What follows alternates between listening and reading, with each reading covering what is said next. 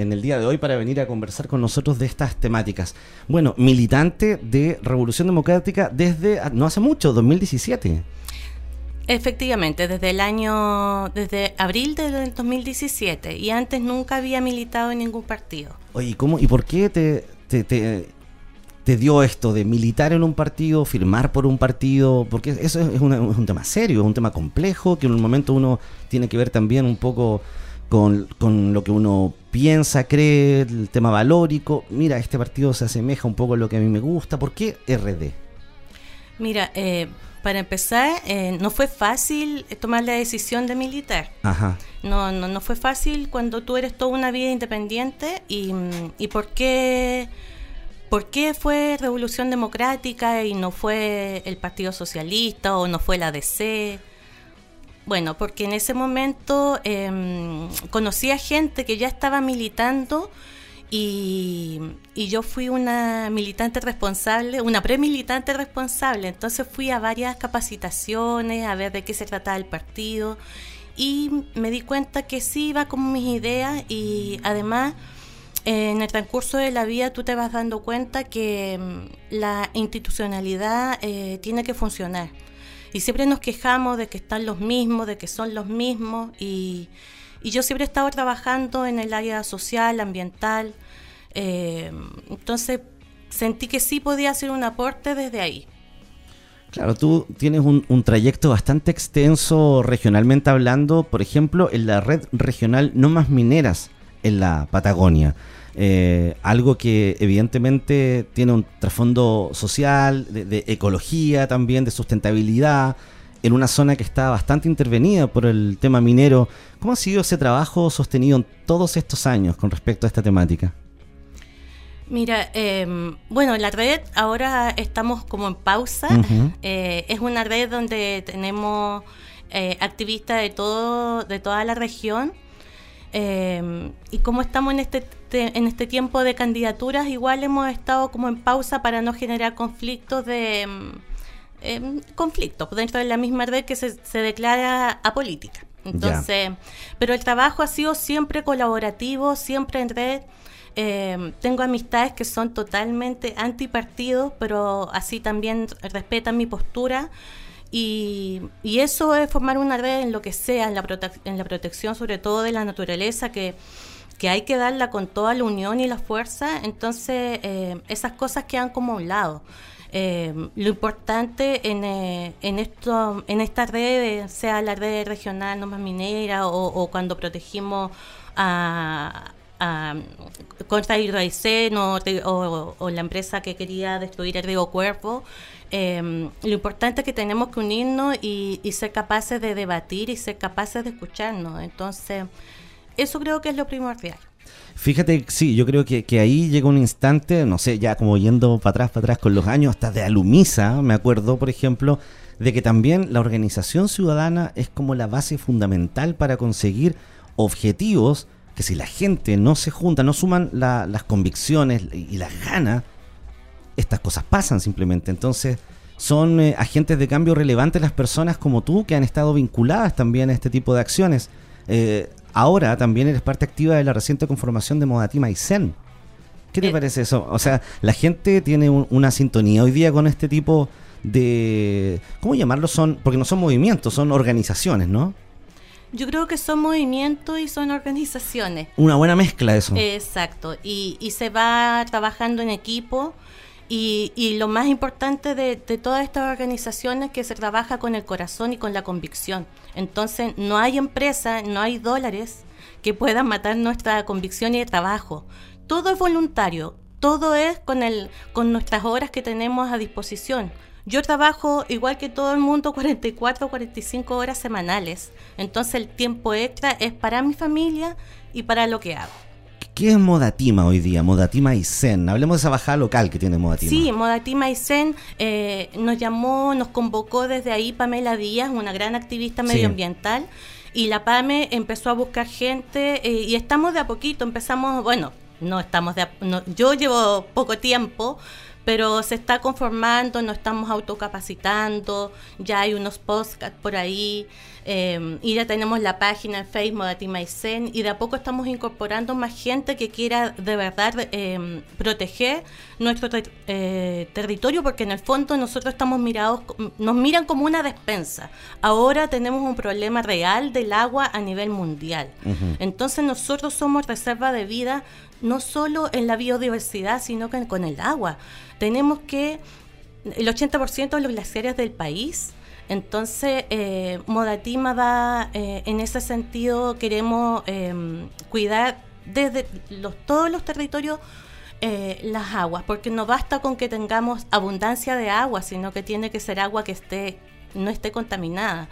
Y en eso también va el rol del municipio, de los municipios a nivel regional. Hay que cuidar las cuencas desde que se inician hasta que lleguen al mar entonces igual ahí hay un trabajo que debemos desde todos lados empezar a, tomar conciencia. Y la base es la educación. Sin duda alguna, concuerdo absolutamente contigo. Harto tiene que ver también tu trabajo anterior con el tema de no más mineras, eh, porque finalmente los desechos de todas estas cuestiones van a parar todo al mismo lugar. Y de ahí estamos, yo creo, todos en, en, común acuerdo de que hay cosas que se deben perpetuar no solamente para nosotros, sino que también para las próximas generaciones. ¿Y en qué momento, Nela, sale o surge una cosa es militar, por cierto, y, la otra es embarcarte, enrolarte en, en, una candidatura como concejala. ¿Cómo nace? Uf, no ha sido fácil. no ha sido fácil porque la decisión eh, me costó meses. ¿Por qué? Porque yo soy responsable. Entonces, si yo me embarco en algo, voy a darlo todo, así 100%. Y esto significa tiempo, significa estudio, porque un concejal no es el que se va a sentar en una sesión y listo, dos horas. No, es mucho más, porque aquí hay una, hay una responsabilidad con la comunidad. Y eso yo me lo tomo muy en serio. Yo, si salgo elegida, eh, voy a hacer mi trabajo, pero al 100, al 110, a lo que, lo que sea necesario pero en este momento, como candidata, yo lo estoy haciendo igual con mucha responsabilidad porque siento que eh, es lo mínimo, es lo mínimo que uno tiene que hacer con la comunidad. Em, yo veo, lo veo porque salió a las calles desde que empezó, bueno, de siempre, pero desde marzo con un grupo de amigas y amigos decidimos ir a ayudar a los adultos mayores. Em, así, sin fotos, sin tele. Claro. Simplemente ayuda y tú te das cuenta de verdad cómo que diga qué difícil ver Coyhaique, porque yo nací en Coyhaique. Yo, yo tengo los recuerdos de Coyhaique cuando no había gente que estuviera pasándola tan mal. Había pobreza, pero todo el mundo tenía que comer. Entonces ahora ver que la gente no tiene ni leña, no tiene... Es muy difícil ver la pobreza que hay siendo tan pocos habitantes en nuestra región. Yo creo que ese es un temazo. Nosotros mm. somos 100.000 habitantes, no deberíamos tener pobreza. Tenemos tantos recursos naturales que no debería haber pobreza en la región. Qué fuerte eso. Sí. Sí, absolutamente. Sí. Sí. Y, y, eso, y eso duele y eso también es uno de los motivos por los que yo estoy acá. Yo podría estar tranquila en mi casa, yo tengo un buen trabajo, tengo un sueldo demasiado alto, eh, podría estar tranquilamente y en la comodidad pero no puedo, no puedo, mi conciencia eh, no me deja. No, lo he intentado, lo juro que lo he intentado, pero no puedo, viejo. No, el, el, ver que hay adultos mayores que no los estamos protegiendo, ver el tema de los niños, los animales en la calle, ay, es horrible. Entonces yo de verdad que quiero y tengo ganas de, de hacer un pequeño aporte para que podamos de verdad tener un que amigable. Yo creo en Aysén Reserva de Vida, totalmente crees que es más que un eslogan y que puede convertirse en por más un eslogan. Por supuesto, no es un eslogan, es una manera que de manera de vivir. Pero hoy día sí lo es porque la ciudad de sustentable y de amigable tiene bastante poco. Exactamente. Oye, fíjate que una señora recientemente subió, lo veía ayer impactado en redes sociales, yo tengo un, pequeñito, una guaguita de dos años y algo, y su hijo de una edad similar iba caminando ahí en, en General Parra con donde está esquina tropera y el niño se cayó y se rompió toda la cara. Porque ah. las veredas están malas, entonces no somos amigables, ni siquiera con nosotros mismos. No tenemos una vereda que lleva 20 años sin, sin, sin ser reparada, cuando los municipios tienen mucho que ver también en eso. Eh, tenemos a parquímetros que están eh, de las mechas con el municipio y el municipio con la gente que licitó. Tenemos eh, problemas con los caniles municipales inexistentes, en fin. Y tenemos un embrollo económico complejo en un municipio que está descabezado, que no es, no es un secreto para nadie, que hay un problema serio ahí. Tú puedes ser una persona que con tus conocimientos aporte la fiscalización, ¿no? Sí, Sí, por supuesto. Y yo creo que cualquier persona, no es necesario tener conocimientos profesionales para el tema de la fiscalización. Eh, es tener las ganas y es estar atento. Leer y estudiar también. Eh, sí, por supuesto. Nosotros en la lista XS, que es nuestra lista, eh, donde vamos con cuatro compañeras más y un compañero, Carolina, Pamela, Yorka, Marcela y Sergio. Em, somos una lista que se está preparando y tenemos talleres todas las semanas y, por eso te digo, es un compromiso que realmente estamos asumiendo como lista y lo más importante, que eh, no, yo no vengo a decir voten por mí o voten, no, voten por nuestra lista que igual eh, queremos darle la, la, confianza a la comunidad que vamos a hacer el trabajo y nos vamos cada una con el compromiso de que si una sale va a llevar las iniciativas que tiene la otra compañera o compañero en este caso. Claro, entendía que iba a ser como un tema las ideas igual van a llegar finalmente ahí a la testera del consejo, que, que, es lo importante. Una de las, de las cosas complejas que se han eh, vivido últimamente y que siempre es un tema es el tema de la basura. ¿Cómo se puede abordar el tema de la basura como desde el, desde el Consejo para mejorar? Mira, primero creo que eh, tenemos un tremendo problema con la basura a nivel regional. Mm. Em, pero en localidades están tomando algunas medidas, lo vimos en Tortel, por ejemplo. Y acá en el Consejo yo creo que va em, en parte de revisar la licitación de la basura. Nosotros tenemos ahora un camión que nos recoge em, en algunos lugares dos veces a la semana, en otros una vez a la semana y en otros simplemente no llega porque las calles no lo permiten y se colocan las tolvas. Y este camión dice sustentable, de sustentable no tiene nada porque mm. sustentable significa que separáramos nosotros la basura. Yo creo que ahí tenemos que tener un, programa, un proyecto que sea en, con medidas de corto, mediano y largo plazo. No es un tema que lo vas a solucionar en, en, un, en un año. Entonces tú tienes que tener medidas de distintas para distintos tiempos y siempre con la educación y con la participación de la comunidad. Nada de lo que hagamos tiene que ser si no incluimos a la comunidad a través de las juntas, a través del SECOP, como sea, pero hay que incluir a las comunidades o si no, no va a tener sentido. Tú no puedes llegar a imponer una ordenanza municipal si previo a eso no hiciste algo, porque tienes que comunicarlo, tienes que transmitirlo, tienes que hacer que la gente se empape de aquello para que así después lo haga. Entonces, eso es, creo que es una, es una labor que tenemos ahí que, que, hacer desde el Consejo. Mira, qué interesante, porque resulta que cuando hablamos de, de, lo vinculante que tienen que ser estas decisiones y lo que se converse, y no basta solamente con que hoy día, yo creo que de aquí para adelante la cosa va a tener que cambiar, porque la gente también lo va a exigir así. No creo que basta solamente con transmitir por Facebook Live una sesión del Consejo, sino que la gente participe más allá de un posteo en el Facebook del municipio cómo logramos vincular a la comunidad y que el consejo realmente la gente sienta de que tiene concejales muy comprometidos eh, y activos eh, frente a las necesidades de la gente. ¿Cómo logramos eso, Nela? Pero mira, eh, yo miraba y, en, el, en el municipio hay una oficina para dos concejales, ¿ya?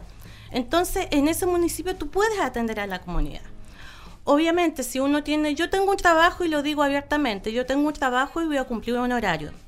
Pero si yo salgo candidata o cualquiera de mis compañeros, vamos a tener esa disposición. Pero además de esa oficina que está en el centro de Coyhaique, uno tiene que salir tienes que ir a las juntas de vecinos, tienes que ir a, tus pueblos más cercanos. No es posible. El otro día Marcela decía, creo que no, sé si acá o en otro programa, decía que le preguntaron, ¿hace cuánto que no, no sesiona el consejo en Villa Ortega? Mm, hace como dos años. Creo que ahí está la problemática. Claro.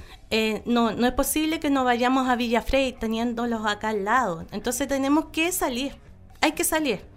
No basta con, el, con la página eh, coyaique.cl o el Facebook o el Instagram. hay que salir. Y esto, eh, claro, ahora sirve porque estamos en pandemia, tenemos que cuidarnos, pero eh, cuando ya pase esto, nosotros tenemos que ser capaces de, de, ir a la gente, de escuchar las problemáticas que hay locales, porque no es lo mismo la población Corby con la población de Lotario Bles, por ejemplo, o la Arturo Prat, o la, o la Almirante Simpson. Todas tienen distintas necesidades. Por acá, por las poblaciones falta del parte del municipio, y uno lo ve, es cosa que vayas y camines, que falta mantención de las plazas y de las poquitas áreas verdes que hay. Todo se centra en la plaza de Coyay, que todo se centra acá. Tú de antes decías del tema de, cómo eh, ese niño se cayó en una calle donde falta ahí el municipio o, los trabajos que sean necesarios.